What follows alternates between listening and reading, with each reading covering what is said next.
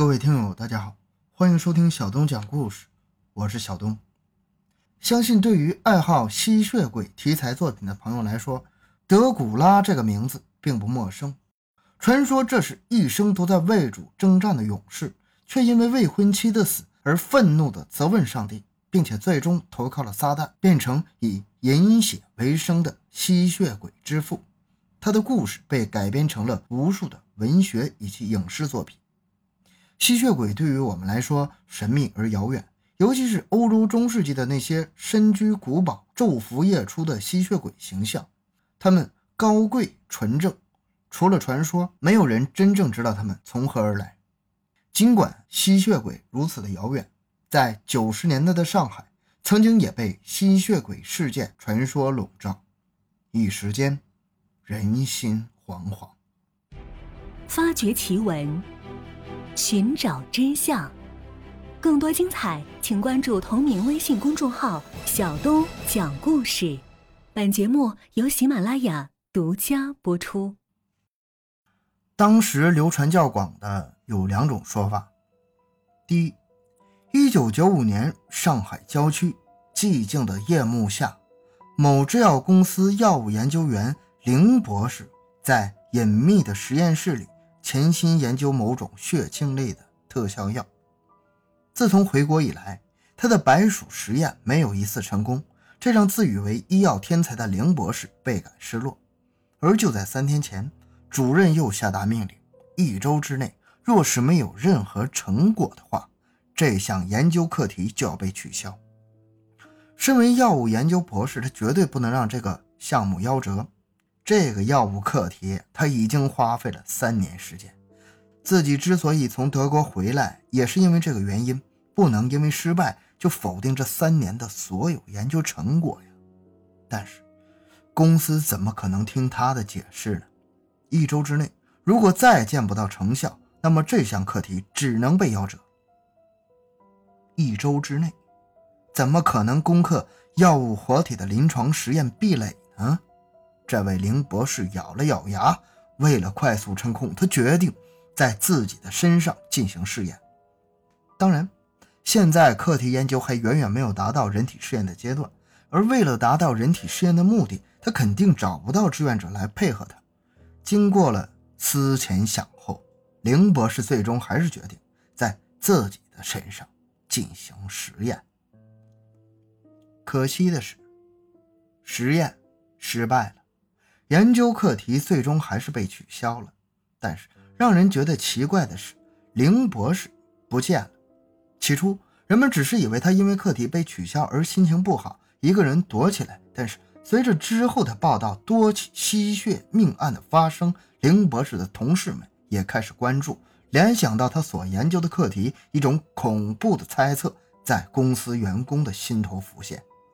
很多人认为，林博士可能是以身试药，而实验失败导致血清反噬，他也就成了需要依靠血液才能生存的怪物。消息不胫而走。社会上也就对这个说法迅速的流传开了。吸血鬼博士的传闻具有一定的科学色彩，脑中想象一下，这也是电影大片的感觉，所以这种说法很多人还就接受了。而且根据传说啊，其实就是传言，为了维护社会秩序的安定，在抓捕吸血博士的过程中，还牺牲了两名警察，这两名警察全部被吸干了鲜血。当然。这种说法自然没有得到官方的证实。犹太教的故事中有关于详细的、系统的记录着吸血鬼的传说。那么，上海的吸血鬼博士和他独自研究的古希伯来语，应该也是一种意识文化的牵连。这是第一种说法。还有第二种说法，除了吸血博士以外，还有就是吸血老太婆。啊，这个吸血老太婆又被称为红衣老太婆。说，上海某一家酒店内，一位穿着红色时髦衣服的女孩去上厕所，和她一道的同伴发现她去了之后很久都没有出来，于是便去看她。在走到厕所门口的时候，和一个穿着红色衣服的老太婆相遇了。随后再进到厕所里去找那个女孩的时候，竟然发现她已经死了。全身上下毫无血色，成了一具干尸，颈部有伤口，像是被什么东西咬过。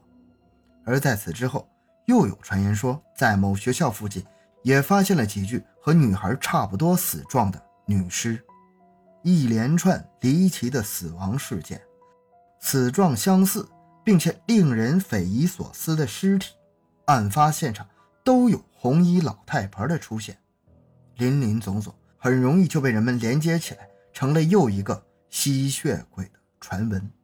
吸血鬼老太婆在上海浦东、杨浦、黄浦一带的军工路出没，她的作案对象多为年轻、时髦、身着红色衣服的女性。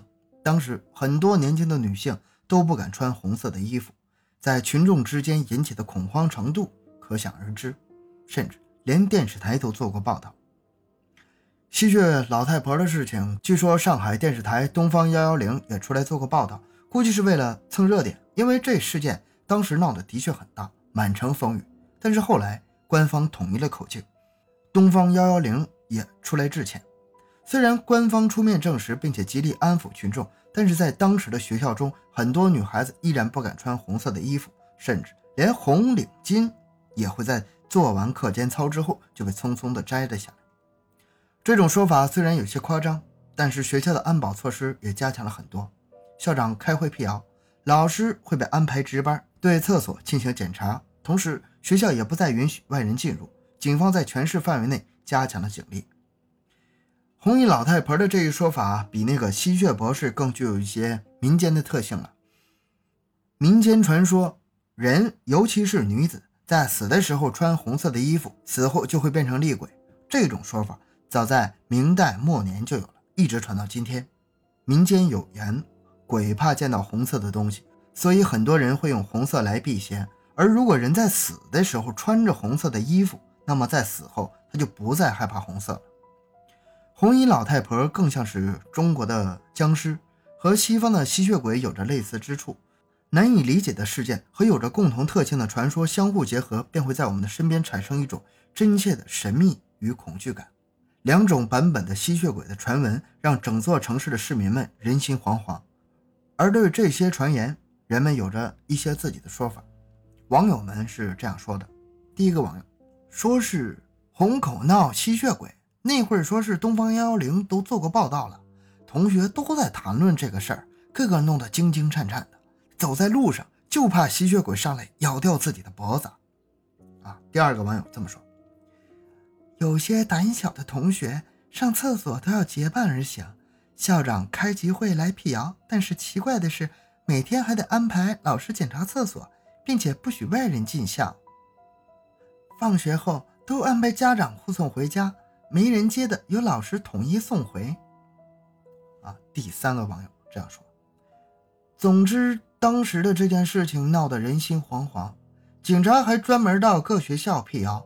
上海电视台的一个栏目还曾经播放此事件，但是后来又向公众道歉了。随后，官方的报纸、电台、电视台都是统一口径，全面辟谣。第四个网友，其实现在回想起来，还是有很多疑点的。首先，这段期间有人莫名其妙的全身鲜血被吸干而死，并且如果真是传说，那么警方为什么要大张旗鼓的在全市加强巡逻呢？几乎晚上在一些公共场所，例如学校，都能看到警察的踪影。好，上面就是九十年代上海吸血鬼的传说，我这里没有合理的解释和分析，欢迎听友们在评论区留言讨论。小东的个人微信号六五七六二六六，感谢大家的收听，咱们下期再见。